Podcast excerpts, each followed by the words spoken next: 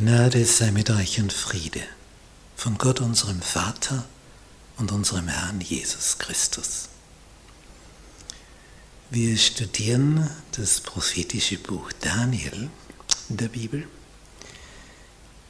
Lektion 12, von Norden und Süden zum wunderbaren Land.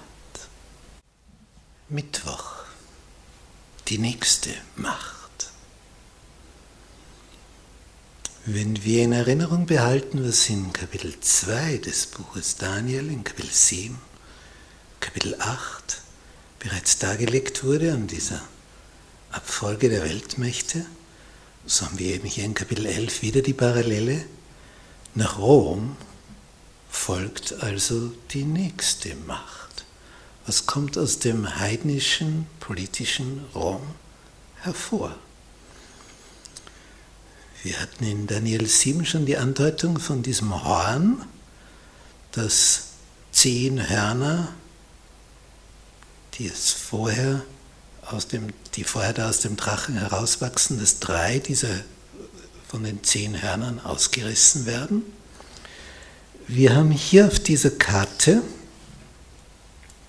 diese geschichtliche Entwicklung kurz abgerissen. Die Hunnen dringen um 375 von Asien kommend in Europa ein, treiben die Germanenstämme vor sich her und was den Germanen Jahrhunderte nicht gelungen ist, gelingt jetzt durch den Druck von den Hunnen, die die Germanen jagen, dass das Römerreich zerbröselt und Germanen auf römischem Boden Reiche errichten. Das sind die zehn Hörner. Die Hunnen, so wie gekommen, so zerronnen, ihr König stirbt, Attila, sie zerfleischen, sich im Nachfolgekampf gegenseitig verschwinden. Aber die germanischen Nachfolgestaaten des Weströmischen Reiches, das da untergegangen ist, die sehen wir hier abgebildet, die Färbigen. Und auch auf dieser Karte hier dadurch, dass Odoaker, der Herulerführer, den letzten König Westroms absetzt, 476 nach Christus, haben wir hier den markanten Punkt Untergang des Weströmischen Reiches. Das Oströmische Reich bleibt bestehen. Das ist das Gelbe hier. Und dieses Oströmische Reich schafft es, drei dieser Hörner zu entfernen. Heruler, dann die Ostgoten, die vorher die Heruler besiegt haben im Odoakerreich und die Vandalen. Und auf dem Boden von Rom, vom Stiefel von Italien, was also jetzt germanisch geworden ist, kommt dann die Überraschung. Denn das Ostrom, das also hier gelb abgebildet ist, unter Kaiser Justinian gelingt es, noch einmal den Germanen Italien abzujagen. Und das sehen wir auf der unteren Karte. Ostrom dehnt sich auf Westrom aus. Es kommt noch einmal zu einer Vergrößerung des römischen Reiches.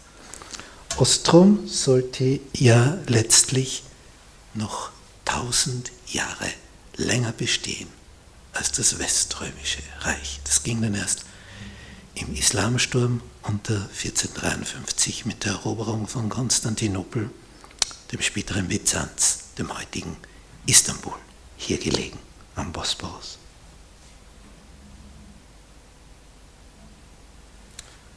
Das über tausend Jahre lang die Hauptstadt des Oströmischen Reiches war.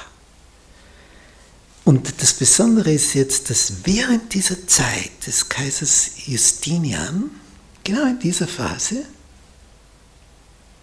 der Bischof von Rom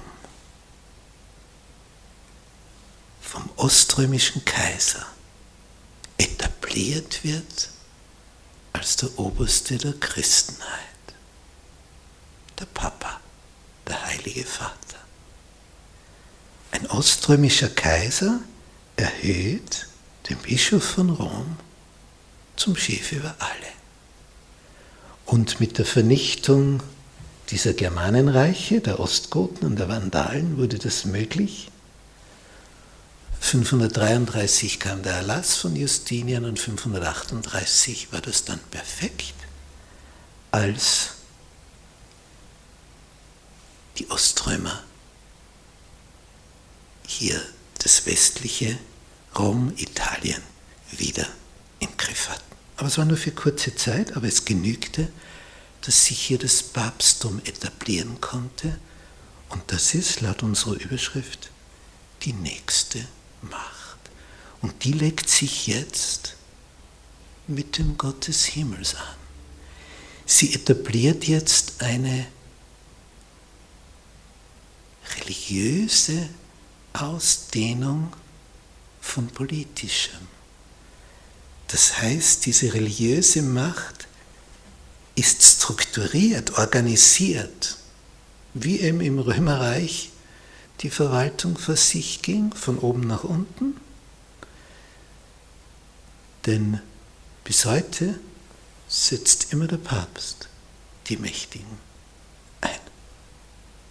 Nicht idealerweise wäre es, wenn es von unten nach oben kommt, dass das Volk immer seine Vertreter wählt, die immer weiter nach oben weiter wählen.